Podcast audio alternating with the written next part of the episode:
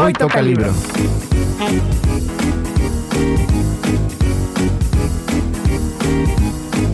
Bienvenidos una vez más a su programa de literatura favorito, Hoy Toca Libro. Estamos hoy, como siempre, mi compañera y yo. Yo soy Laura Ortega y me acompaña Andrea Mandujano. Y pues otro acompañante más, nuestro gran invitado. Es un gran invitado e inesperado. Bueno, no inesperado, yo tenía muchas ganas de invitarlo, la verdad, para nuestro programa de literatura pues infantil para este ciclo. Bueno, presento al profesor Mario Frausto Grande. Bueno, para mí sigue siendo mi profesor, lo siento.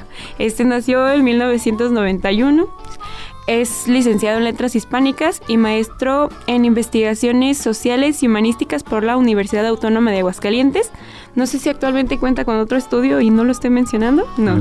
Muy bien. Fue ganador del primer lugar del concurso Entre paréntesis del ICA en el 2020 en la categoría de poesía con el texto Habitante de mí mismo. Además ha publicado textos poéticos y ensayísticos en distintas revistas nacionales como Punto en Línea, Al Margen, entre otras se dedica actualmente, si no me equivoco, a dar algunas clases de escrituras y talleres. Es correcto. Es correcto. Pues igual no sé si guste presentarse o decirnos algo antes No, pues muchas gracias a las dos por la invitación. No, realmente la, la semblanza que leíste es muy actualizada. Luego me pasa que leen datos viejos sobre mí, entonces está muy bien. ¿A poco yo hice eso? no, estuvo, estuvo muy bien, muy, muy bien, muy actual. Muy bien. Actualmente, no sé, parece que está dando un curso de creación de literatura infantil? Bueno, el año pasado estuve dando un curso, estuve dando, bueno, fueron tres cursos realmente que hablaban sobre la situación de la literatura LGBT en México. Uno que estuvo focalizado en pura poesía y novela, otro que estuvo en teatro y crónica y un tercero que era literatura infantil y juvenil. Un poco de todo. Sí, entonces este en el último estuve dando LGBT, pero en las áreas de infantil y juvenil, escrito en México particularmente es muy emocionante, me imagino, este, adentrarse al mundo de, de esta literatura, pero en un contexto pues mexicano. Porque no, siento que no muchos de los trabajadores, de los que estudiamos el ámbito de la literatura, nos enfocamos en la literatura mexicana. Creo que hasta ahora se está volviendo un poquito más como común que se estudie esta, pues sí, esta literatura. Bueno, nosotras enfocados pues ya a la literatura infantil, tenemos un par de preguntas que nos gustaría hacerle. Este, Andrea, ¿quieres comenzar? Pues sí, para comenzar nos gustaría saber, empezamos un poco fuerte. nos levantamos bravas. Nos levantamos bravas. Nos gustaría saber si desde su perspectiva, o mejor dicho, desde su perspectiva, ¿cuál es la importancia del fomento de la literatura desde la infancia o en la infancia? Bueno, pues sumamente importante. La verdad yo creo que ahorita estamos en un mundo muy audiovisual y pues justamente se olvida un poco la parte de la lectura, aunque ya también hay muchas cuestiones en literatura infantil y juvenil hechas en muchas partes del mundo que no solamente es como texto e imagen, ya hay incluso cuestiones con video, ya hay cosas que son un poquito como más avanzadas que también sirven mucho. Luego como que mucha gente que estamos en el fomento o gente que estudia literatura tenemos siempre como este super amor al libro físico, pero hay que entender que pues también están cambiando las tecnologías y que las generaciones pues que siguen no son ya tan amantes de estas cosas, ¿no? O sea, ya traen otro chip. Entonces, yo creo que es muy importante y también no cerrarnos a esas posibilidades, o sea, no creer que es nada más el libro y se acabó porque así es, no, o sea, hay otras cosas que podemos utilizar como en estrategia y dinámica y que es difusión lectora y que es fomento. Yo creo que es muy importante desde muy pequeñitos, desde los textos pequeñitos que son muy didácticos, que traen a veces hasta los libros juguetes, estas cosas, son muy importantes. Sí, creo yo. ¿Cómo cree que esta literatura puede influir en un niño? Yo creo que influye sobre todo para cómo ve el mundo, porque la verdad es que desde esa primera edad pues se les construye una realidad, ¿no? Entonces la construcción de esa realidad es muy importante que sea desde cierto punto de vista. Ahora, por ejemplo, muchos creadores infantiles están aludiendo mucho a las emociones. Están hablando mucho de la emocionalidad, el desarrollo de los afectos, estas cosas. Y estos libros que vienen así desde pequeñitos, hay un libro, por ejemplo, de María Baranda muy bonito que se llama Un abrazo, que es un texto para infancias muy pequeños, son para niños de 1 a 3 años. Es un libro ilustrado, chiquito, donde básicamente hay una premisa como cuando el día está lluvioso, un abrazo. Cuando salimos a, caminar al parque, un abrazo. Y es básicamente eso, pero implica mucho un lector que esté como jugando con los niños esta cuestión del abrazo. Y es, la idea es un fomento del afecto. Es muy lindo ese libro, por poner un ejemplo. Y yo creo que sobre todo en estos tiempos que vivimos y sobre todo después de una pandemia, la cuestión de la proximidad, los afectos, es muy importante. Sí, porque ya ahorita muchos niños no tienen esa, bueno, esa conciencia de, del afecto. Al momento, por ejemplo, muchos que entraron de, estas vacaciones largas, por así decirlo, ellos perdieron el acercamiento con los demás niños. Entonces, la lectura probablemente sea algo que pues, les da este acercamiento de una u otra forma, incluso pues con los mayores. Algo yo, un comentario que quería hacer es que en mi caso yo no tuve acercamiento con la literatura infantil hasta que pues entré a la carrera prácticamente. Porque si hablamos de primeros libros que leí, pues leí El Principito, pero eso me imagino que es como un clásico para pues la mayoría de, tal vez no niños, pero ya en la adolescencia o Sí, para los que tienen, comienzan a tener estas preguntas sobre la literatura o así, pues comienzan acercándose con este tipo de obras pues muy sencillas. No sé si usted comenzó realmente desde pequeño o ya una edad más adulta a tener acercamiento con esta literatura. Pues curiosamente mi primer acercamiento de alguna forma también es con el principito. De alguna forma porque me obligaron a leerlo en la secundaria, me acuerdo muy bien. Nos pusieron tres libros este año, dos horribles, que era Juan Salvador Gaviota y la, y la de la Tierra del Faisán y el Venado, creo que se llamaba, horribles los dos. Pero el Principito, que fue el que nos pusieron a mitad del año, ese me encantó y fue un primer acercamiento.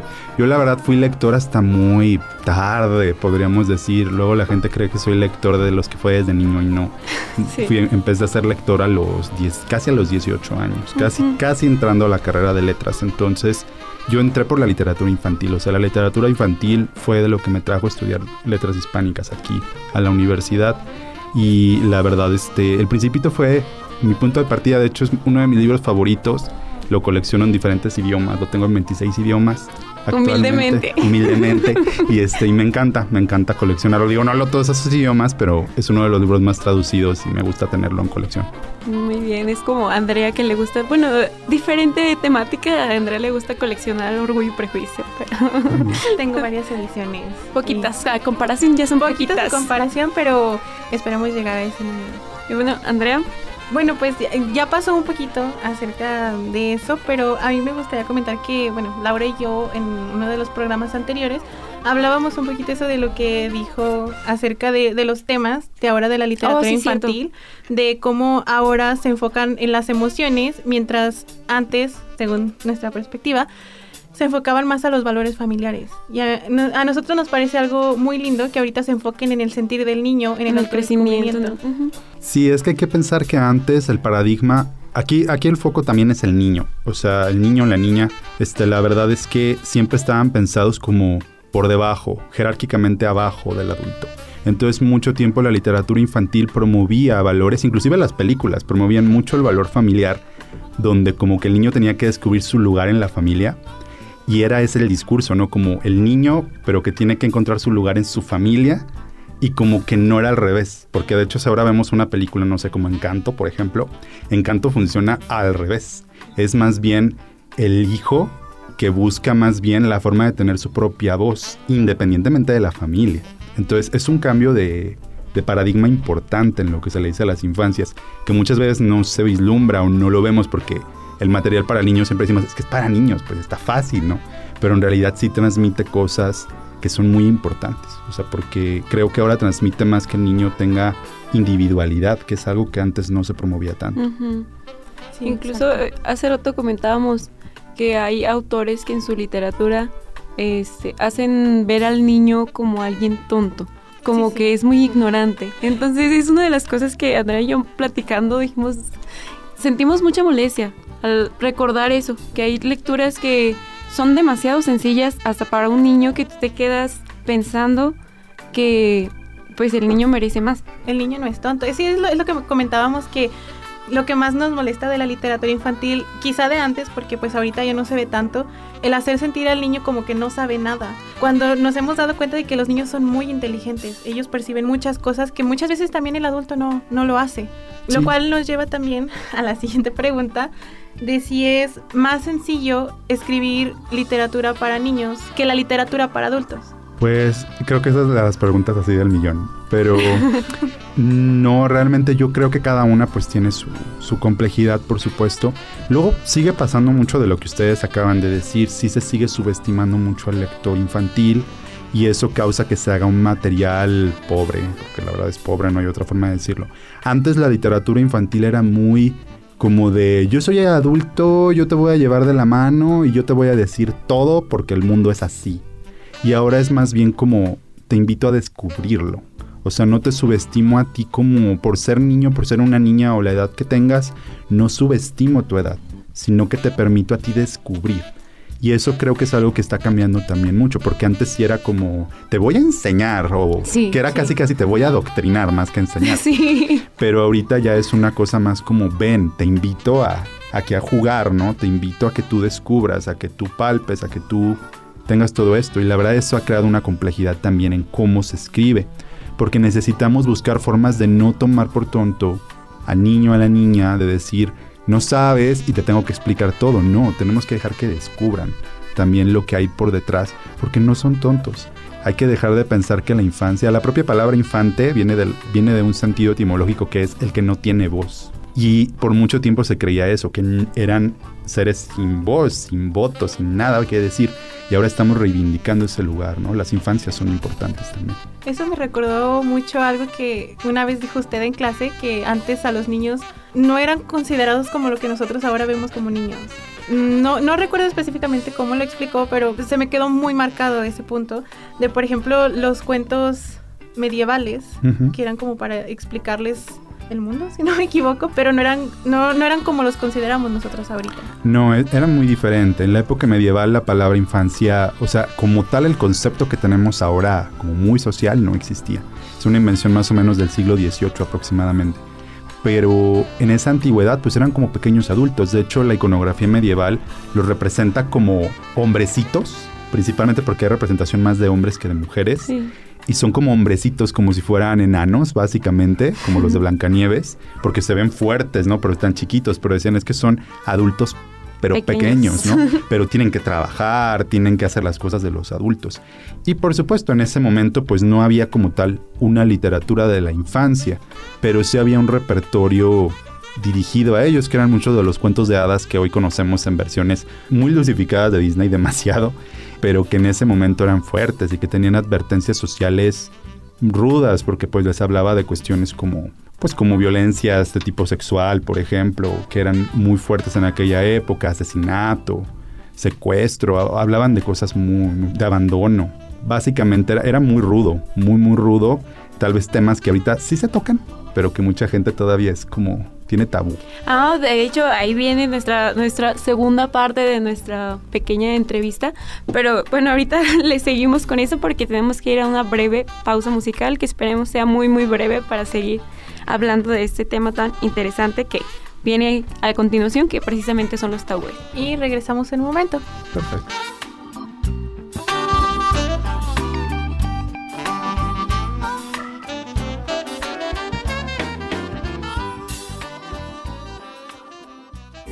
Al ritmo de la pluma.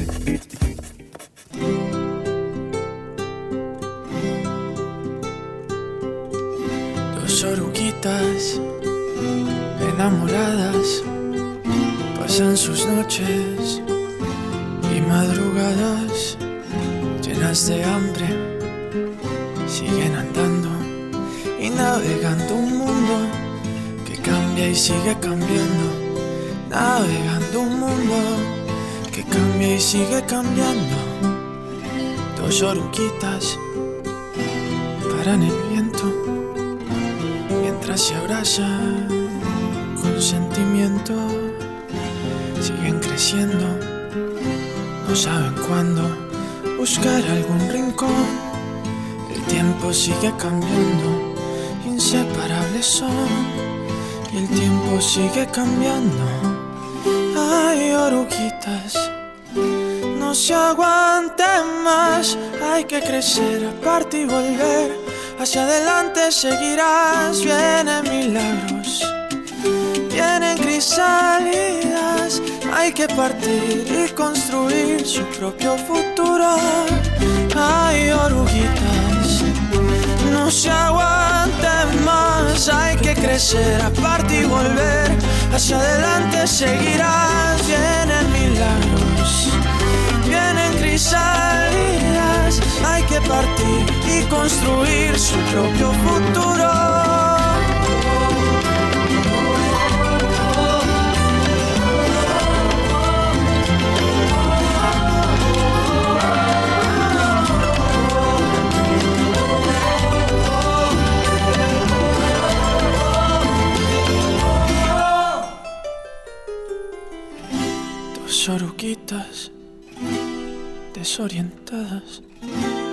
En dos capullos bien abrigadas con sueños nuevos.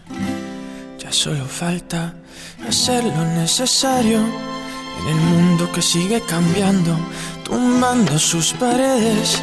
Ahí viene nuestro milagro, nuestro milagro, nuestro milagro, nuestro milagro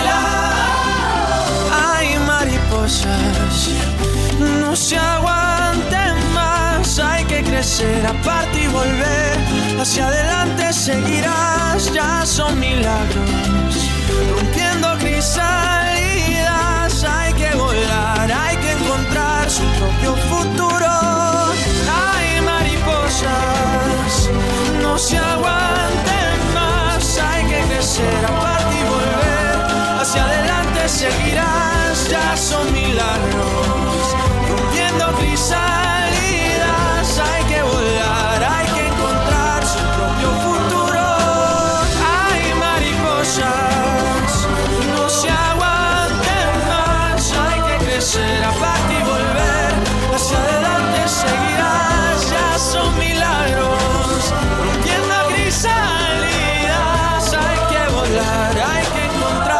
su propio futuro.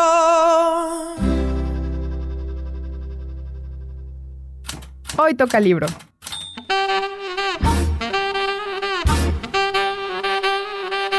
Bueno, regresamos de la pausa musical y pues a la pregunta del millón también. Es, para usted, ¿cuáles son los temas tabúes? ¿Cuál es el tema tabú que considera, pues sí, que, que aparecen en estas obras? Pues creo que son varios, o sea, pero creo que hay algunos que ya están un poco derribados. Por ejemplo, la muerte mucho tiempo fue un poco complicada, pero ahorita ya hay muchísimo texto que aborda la muerte, muchos. Este, pero por ejemplo, ahora está viendo mucho una cuestión de hablar de la cuestión de la diversidad sexual, por ejemplo, no solamente de hablar como de gay o lesbiana, sino de cosas inclusive más allá. Hay muchos textos que hablan incluso, es lindo porque incluso no solo se habla desde el niño que puede ser diverso, sino también el niño que observa a un adulto. Hay textos, por ejemplo, donde, ahorita no recuerdo exactamente el título del libro, pero hay un libro donde es un niño, es un libro álbum, donde el niño, su papá es travesti. Y entonces tiene toda esta observación de, su padre que es travesti. Es un libro muy lindo. O sea que la verdad este rompe mucho ciertas, ciertos puntos de sus tabúes todavía que están muy presentes en la cuestión de la infancia. Y también yo pensaría que lo que falta mucho todavía, sobre todo a nivel latinoamericano, es que podamos hablar más el tema de la sexualidad. Porque uno pensaría, pues no, no se puede porque son niños, pero la verdad es que es muy necesario. O sea, tendríamos que buscar alguna manera de poder plantearlo diferente. Yo sí creo eso, porque cada vez están más informados y la verdad es que siempre nuestra entrada a conocer de este tema pues es por otros medios, ¿no? Entonces, qué mejor que poderlo conocer desde una forma pues más sana, donde de verdad podamos entender sin el morbo, sin la situación de la pena y todas estas cosas. Yo creo que es fundamental, pero todavía es complicado en terreno principalmente latinoamericano, casi no es tratado, aunque en Europa ya hay algunos referentes que lo están haciendo, pero poco a poco, o sea, no ha sido muy fácil. ¿Qué podría decirse que distingue a esta literatura infantil de la juvenil? ¿Cuál es el punto de ruptura? Lo que se está dirigiendo a determinadas edades es una literatura muy control no controlada, más bien está como muy clasificada en ese sentido.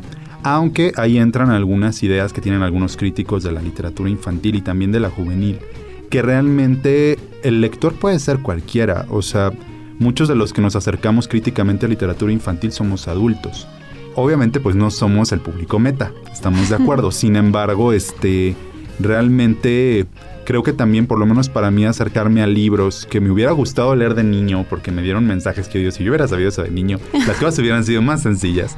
Este, la verdad es que yo agradezco mucho como adulto encontrarme, pero lo que las diferencia es simplemente en una, en una forma editorial es a lo que está dirigido, las edades, y también los contenidos. El contenido con los niños a veces es más sugerente, no es tan directo. Y en la literatura juvenil se ha venido manejando un discurso en ocasiones un poco más directo con ciertas cosas, pero también depende para qué edad dentro de la parte juvenil estemos hablando, porque hay textos que sí ya es muchísimo más directo. Sí, sí.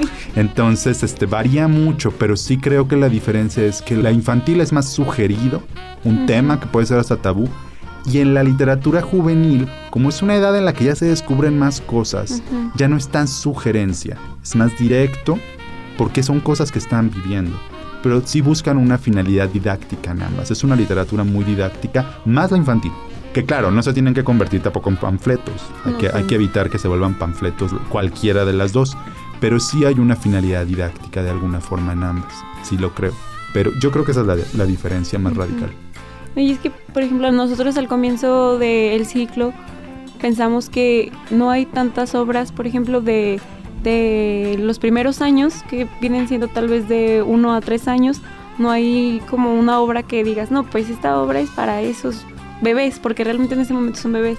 Al menos no una destacada, porque como comentó Pues eso no se al le da la inicio, difusión. son como más de juguetes, de dibujitos.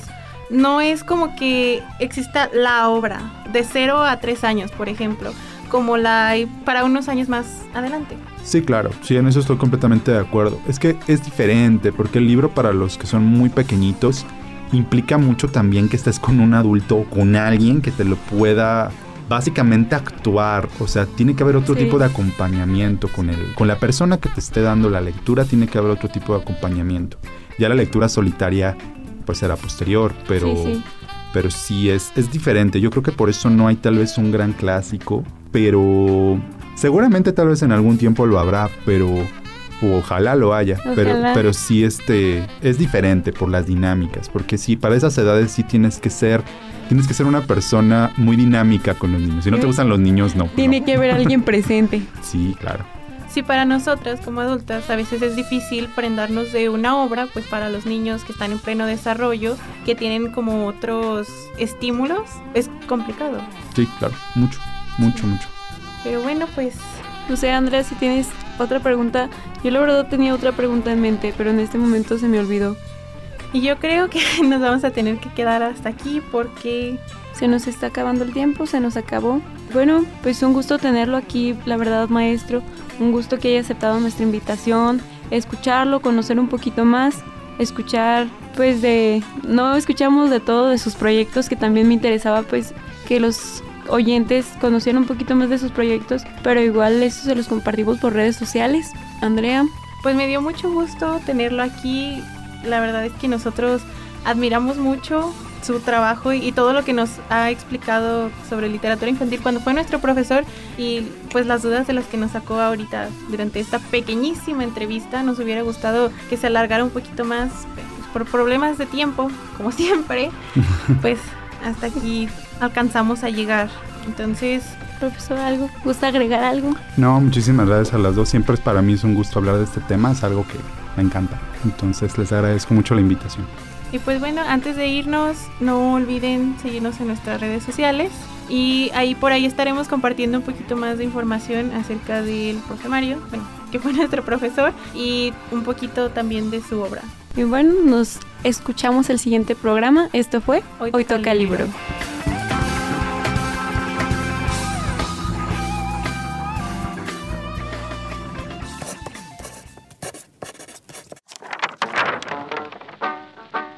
Esto fue Hoy Toca Libro. Un programa del Departamento de Letras de la Benemérita Universidad Autónoma de Aguascalientes. Una producción de Radio UAA.